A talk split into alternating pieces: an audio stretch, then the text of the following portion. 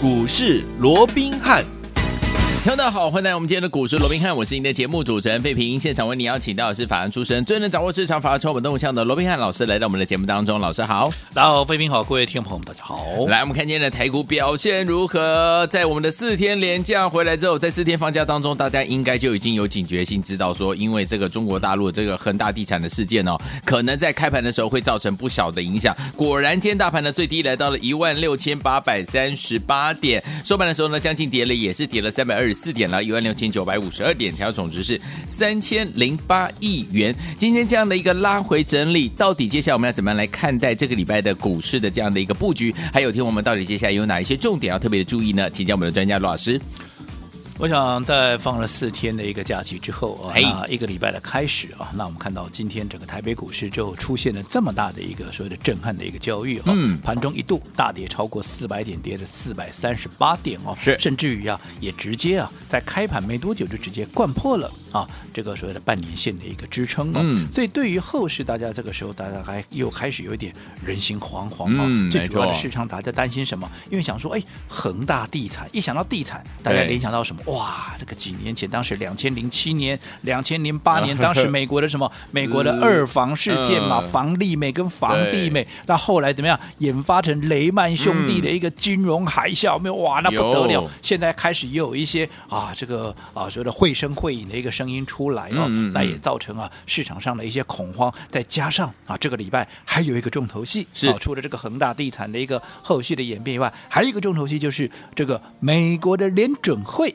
啊。在这个礼拜要召开 FOMC 的一个利率决策会议，是、哦。那按照惯例，在会议之后啊，他也会宣布一些啊所谓的一个会议的一个内容哦。嗯、那现在大家都在看嘛哦，到那到底哈、啊，你这个所谓的一个减少购债，嗯啊。基本上它是势在必行的，因为你不可能一直这样放嘛，毕竟它还是有它的一定的一个通膨的一个压力哦。嗯嗯、那重点是你到底你什么时候要开始做这个 taper 的一个动作？嗯，还有你的规模，你缩减那个规模，你的速度是快还是慢？好，那这个是一个不确定因素啊，所以也让整个盘面的观望气氛是更加的浓厚。所以今天就在这么多的一个利多的一个交叉，这个啊所谓的一个杂陈之下啊，嗯、那我们看到整个盘面。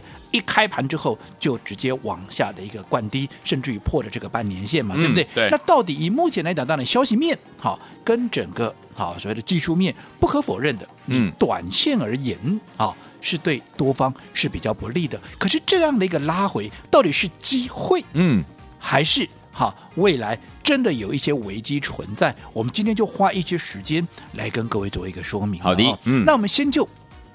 房地 不是房地美了，这个啊，这个恒大事件啊，地产嗯、我说过，现在大家比较担心的是会不会引发成二房事件啊？嗯、那进而引发啊，像这个雷曼兄弟一个金融海啸哦。那其实我这样看的，以我个人的一个因素，你说啊，这个啊对盘面没有任何的一个一个一个啊所谓的影响，倒也不是哈、啊。但是我们也来看哦，因为你目前来看，我们知道说，其实哈。啊雷曼兄弟当时会破产，嗯，是因为美国的房地产泡沫之后的刺激贷款，还有相关，最重要是这个相关衍生性的一个金融商品的一个价格。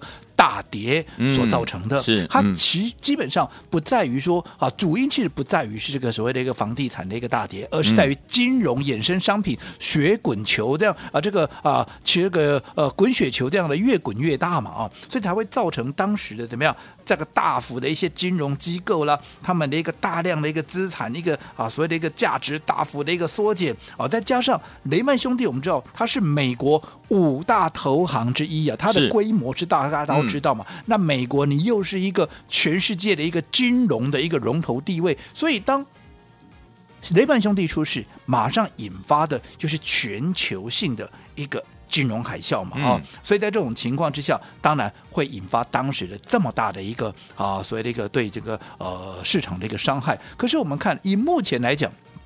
恒大地产，当然它在中国，在香港，它的规模、它的这个代表性跟参考意义是十分那个大，嗯、没有错。可是你的规模，你要跟当时的雷曼兄弟，好，你要去相提并论，我想还有相当大的一段距离嘛，嗯、对不对？而且我说过，雷曼兄弟之所以会引发成金融海啸，最主要不在于说整个房地产的一个所谓的价值的一个缩减，而是在于金融衍生性商品的这样的一个滚雪球的一个方式。嗯、你以目前来看，恒大地产。我认为它应该还不至于有这么大的一个牵连嘛。嗯，所以在这种情况之下，以到目前为止，嗯、我们这样说好了，你说恒大世界对金融市场会不会有冲击？当然会啊，一定会啊。短线上，我说消息面，不管对美股也好，嗯、对整个雅股都有一定的冲击。可是你说就一个比较中长波段，它会研发成一个啊，像过去一样，我说不管是二房也好，又或者啊这个所谓的金融雷曼兄弟这样的一个状况哦，我认为机会了哦。应该是不大，好、嗯，可是因为我说你短线上面就冲击到整个盘面嘛，所以该有的一个警觉性，嗯，好，也不是说啊，那那这不要紧好，不是哦，嗯、你还是得要严加戒备，好，因为我说过，如果做股票你一点警觉心都没有的话，我说过了，你不要告诉我你多会赚钱了，是因为你都没有任何的风险意识，你就算再会赚，当一次不对。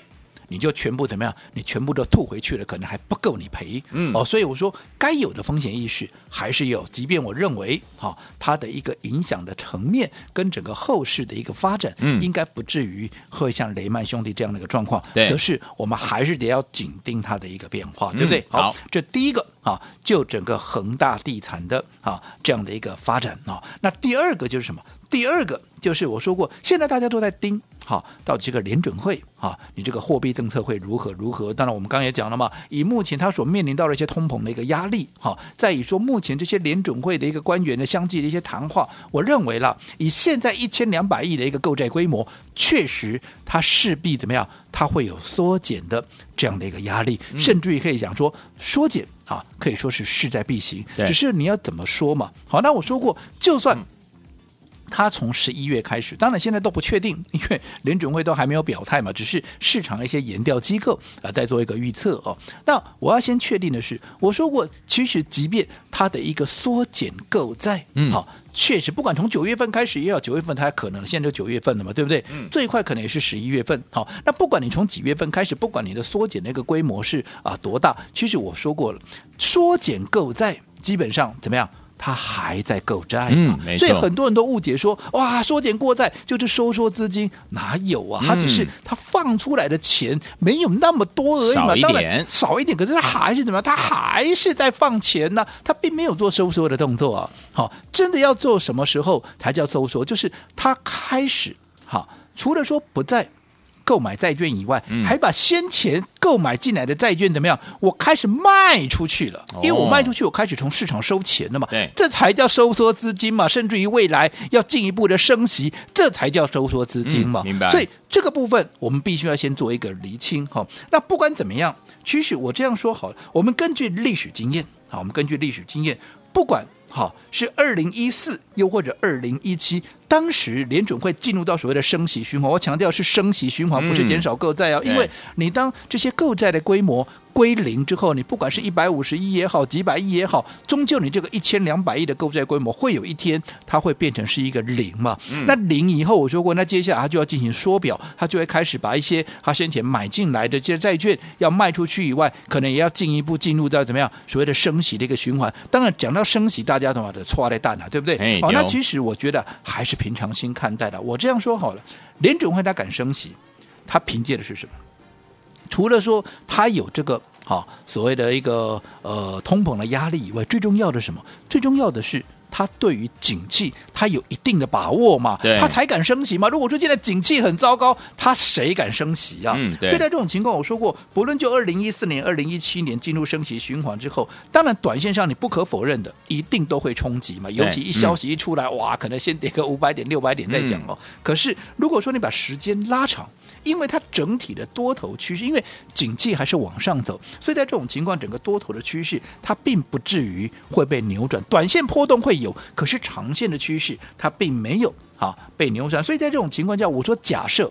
当然升息没那么快，嗯，现在一般市场预期的最快要到二零二三嘛，对，那就算比预场预时啊这个预期要来得早，二零二二就复就就就发生好了。那第一个也还有一年多嘛，那另外我说就算进入到真正的升息循环，因为本身股市它反映的还是在经济成长的这样的一个基本面。如果说基本面没有改变的一个情况之下，即便震荡。但是震荡过后，我说终究整个趋势它还是有机会怎么样持续在往上。当然这个部分我们要随时去紧观它的一个变化。所以我今天花了一些时间告诉各位，哎，今天盘面上大跌原因不外乎就两个嘛，一个是观望气氛，因为联准会的一个利率政策；一个就是现在大家担心的一个啊恒大这个地产会不会引发好。嗯这样的一个所谓的雷曼兄弟的一个效应，但是我们刚刚讲了，以目前来看，冲击层面，我们认为是以短线居多了。对，所以即便在面对这样的一个状况，我们是不是也看到了？好，我说过盘面上，好，因为如果说它的一个效应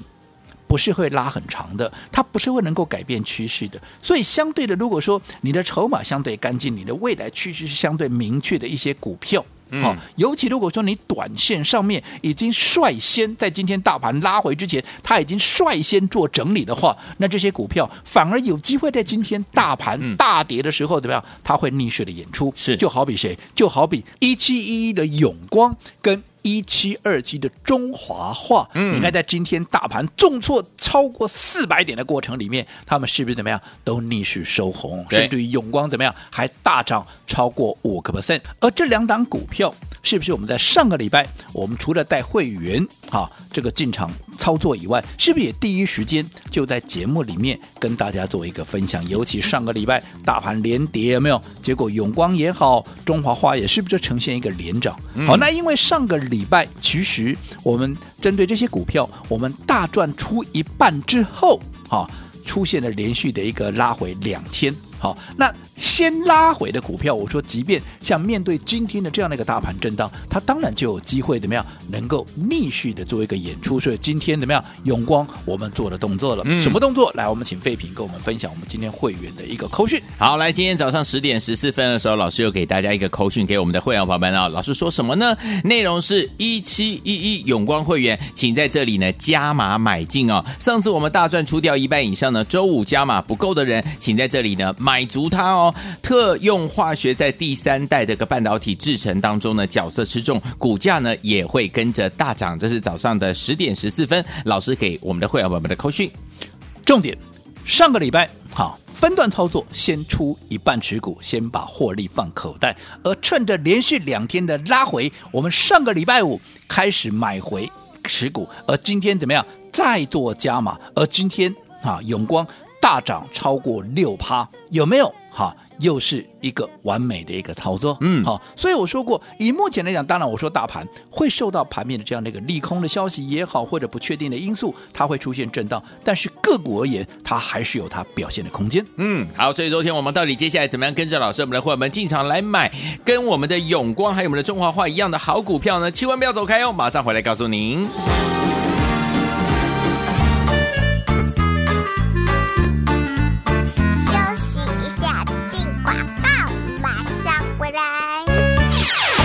朋友啊，我们的专家罗宾老师也有跟大家来分析，在我们中秋节连续四天回来之后，这样的一个拉回整理，到底呢是代表了什么意思哈？应该很多人呢都会担心说，这样的一个恒大地产的事件会不会变成雷曼兄弟的事件呢？老师在节目当中呢也有跟大家分析，不太可能哦，这是属于不同类型的这样的一个事件哦。所以，说，听我们在大家呢这个短暂的这个时间呢有点恐慌呢，有点担心回来之后呢，还是会回到怎么样这？个档股票到底在这个市场上面呢有没有竞争力？它到底是不是好股票？所以呢，回归基本面之后呢，好的股票还是持续呢会往上。所以在这个时间拉回整理的时候，听友们你要做什么事情呢？找到好的股票，准备跟着我们的专家罗老师进场来布局了。先把我们的电话号码记起来哟。到底接下来我们要怎么样进场来布局，才能够继续成为股市当中的赢家呢？零二三六五九三三三，零二三六五九三三三，这是带图的电话号码，零二三六五九三三三，不要走开，我们马上回来。Jitterbug.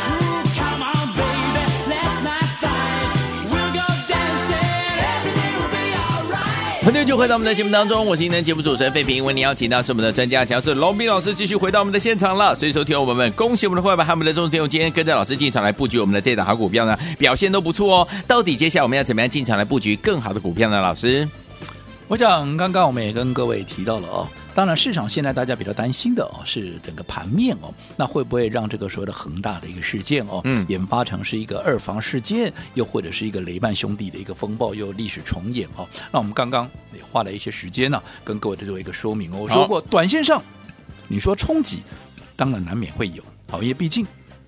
这个一个消息面的一个冲击，大家难免啊会有一些所谓的心理的一个压力。嗯但是如果说你一个中长线的角度来看，我们也说了，以目前整个恒大的一个所谓的规模也好，还有它联动影响的层面，嗯我想跟当时的雷曼兄弟，又或者说二房的一个事件，还有当时的一些背景。跟它的一个产品的一个内容哦，我想都有蛮大的一个差异性哦，所以我认为啊，你整个恒大的事件哦，要研发成为是一个世界级的啊，像雷曼兄弟这样的一个状况哦，我认为应该不至于发生。可是不至于发生，并不代表说我们就怎么样啊，我们就要啊这个啊完全都不用理会，不是哦，你还是得要提高警觉，因为我们不知道说你现在短线的一个消息面的一个冲击也好，技术面你像今天这样的一个消息面的一个冲击，不管美股拉回也好，甚至于台股今天啊也破了半年线嘛，是。那你破了半年线，你技术面怎么样？你技术面就破了嘛。那技术面破了，当然整个趋势不至于因为这样而改变，可是你的怎么样？你的整理时间那就要拖得比较长了。对那既嗯然整理时间拖得比较长，是不是代表盘面多数的个股也会受到一些影响？是所以在这种情况之下，当然操作上面啊，我说过，无论如何。在这样的一个盘面结构之下，好，在多头之下，你都要有一定的一个警觉性，更何况在这样的一个消息面之下，当然你更不能放松心情了。嗯所以我说过，好，如果说你不懂得控管风险的话，你不要告诉我你有多会赚钱，好因为你再会赚，好，如果说一次该你小心的时候，你不小心让它。出事了，好，那其实你再会赚，那可能一次你还都还不够赔，嗯对。所以在这种情况之下，我会建议啊，我会建议在市况啊，在整个所谓的一个事件哦，嗯。还没有进一步明朗之前，我们怎么样？我们要稍微的啊，提高一下你的现金部位，这个时候绝对机会哈，你的持股绝对压满满，不行的，至少要相当的这样的一个现金部位，在震荡的过程里面，如果好。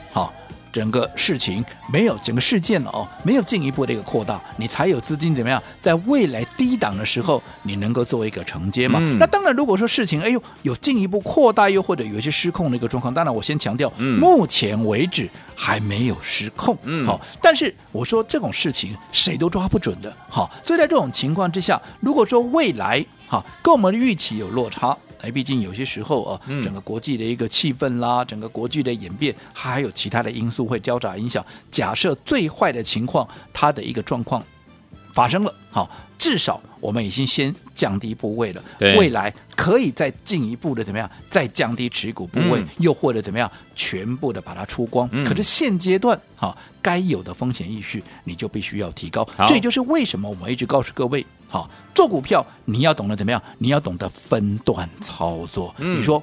太久远的历史不说了，上个礼拜我们操作的重心在哪里？是不是在永光？有是不是在中华化？嗯是不是在什么新科？有没有？特别是新科，我们还来回做了四趟，有没有？嗯但是即便我这么看好的新科也好，或者说现在啊短线啊这个市场上大家都在热门追逐的这个啊所谓的永光跟中华化也好，这都是我看好的股票。可是我们的上个礼拜是不是怎么样？都有先出一趟，先出一。半的这样的一个动作，哦不是看坏后市，嗯而是你该有的警觉性，你必须要有。那也因为你上个礼拜有做的这样的一个动作，这个礼拜行情即便出现波动，我们是不是就像新就像这个永光有没有？我们今天是不是趁着拉回，我们就可以怎么样再做加码的动作？而随着今天永光开低走高，我们是不是立马怎么样啊？立马就赚钱了。是，所以分段操作的重要性在这里是不是又再一次的显现了？好，所以有天我怎么样跟着老师分段操作，在我们的个股当中继续来赚波段好行情呢？不要走开，马上回来，特别好讯息告诉大家。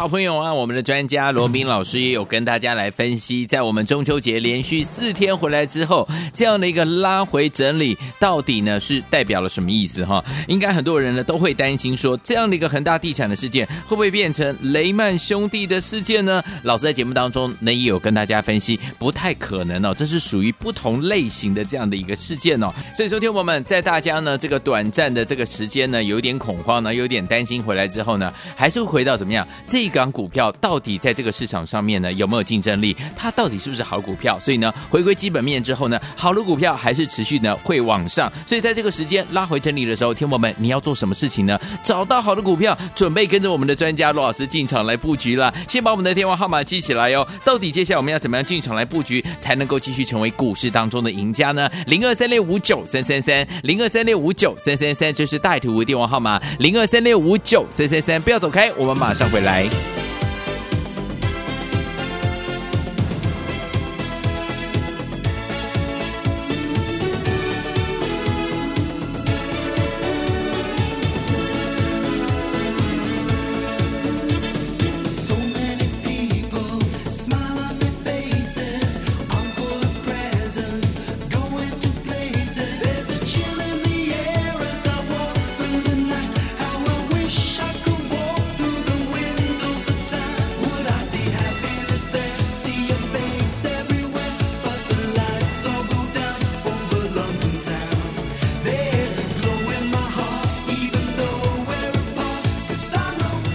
欢迎继续回到我们的节目当中，我是今天节目主持人费平。为你邀请到是我们的专家罗老师，继续回到现场了。到底接下来该怎么样用分段操作的方式进场来布局好的股票，跟着老师，我们的伙伴们继续赚波段好行情呢？老师。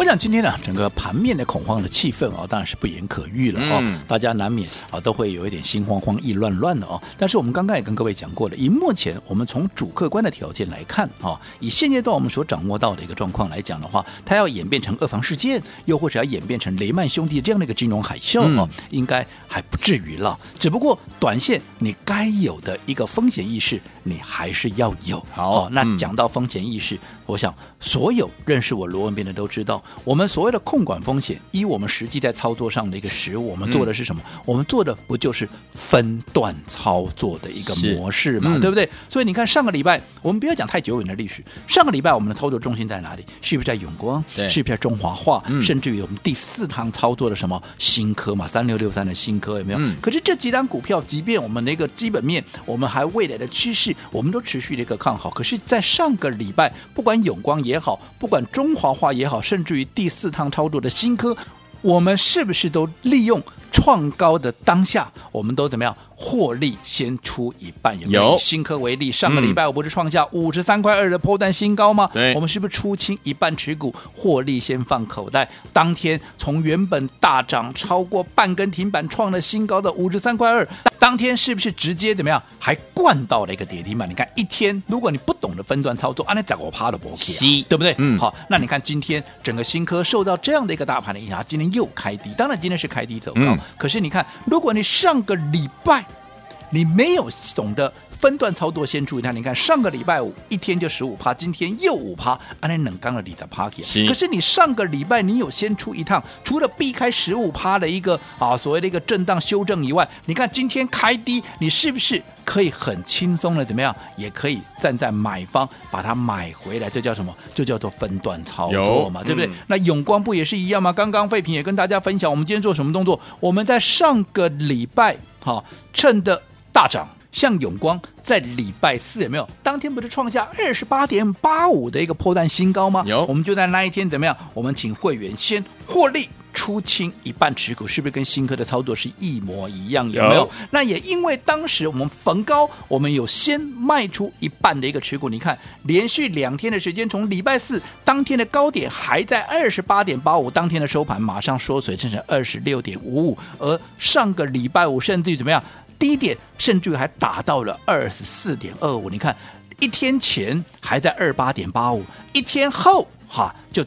达到了二四点二五，光是两天的时间就已经差了四块钱，二十几块的股票差了四块钱，已经将近是二十趴了，对不对？所以当时礼拜五我们怎么样？我们做一个买回的一个动作，因为你已经做了修正了，嗯、我们做了买回。而今天怎么样？我们再加码。刚刚这个扣讯废品也跟大家分享，你看今天随着永光开低走高，嗯、甚至于盘中差一档，那差一档涨停板，是不是怎么样？立马。又接着再赚第二趟，恭喜大家！这个就是我说过，你既能够避开短线的修正风险，又能够加大你的获利倍数，这个就是分段操作，嗯、也就是规避目前短线的一些所谓的搞大盘震荡风险的一个。最好的一个方法。好，好，那不管怎么样，在整个多头趋势如果没有改变的情况之下，那我说过了，现阶段震荡的一个拉回啊，不就是一个对于那些被错杀、被低估的股票，又浮现另一次一个好的一个切入点吗？对不对？好、嗯，所以我们在中秋节前有帮各位规划了一个满月专案啊，这个满月专案，我觉得这个满月专案是什么？就是在节后，除了说对于这些好。接下来正准备要起涨的股票，我们能够帮各位一一的掌握以外，最重要的从现在一路到年底，好，要帮助各位能够一路发发到年底。我说你不要小看。好，从现在到年底的这样的一个时间，嗯，你光是上个礼拜，不管新科也好，不管永光也好，不管中华化也好，我们创造出什么样的一个佳绩，是对不对？嗯，那如果从从现在一直到年底，你看还有这么长的时间，你会有多少的机会？嗯，不妨各位可以思考一下。所以我们的满月计划，好，就是趁着这次的一个拉回，对于节后第一档股票、第一档超级标股，除了说有优先的一个布局权之外，好。当然还要带着各位从现在开始一路发到年底啊，一路发到年底一六八。好，所以昨天我们在过节的时候，我们这四天当中，我们的满月专案没有跟上的好朋友们，今天你还有一次的机会哦，欢迎听我赶快打电话进来，电话号码就在我们的广告当中打电话了。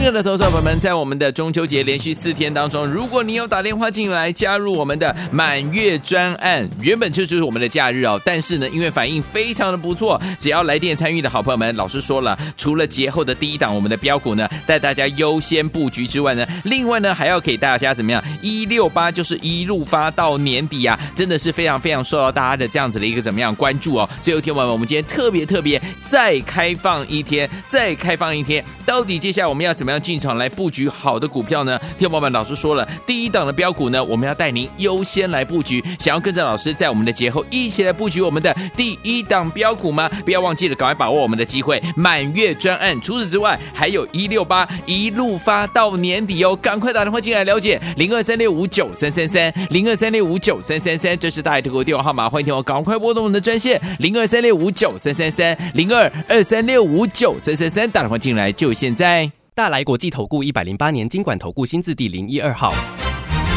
本公司与所推介分析之个别有价证券无不当之财务利益关系。本节目资料仅供参考，投资人应独立判断、审慎评估并自负投资风险。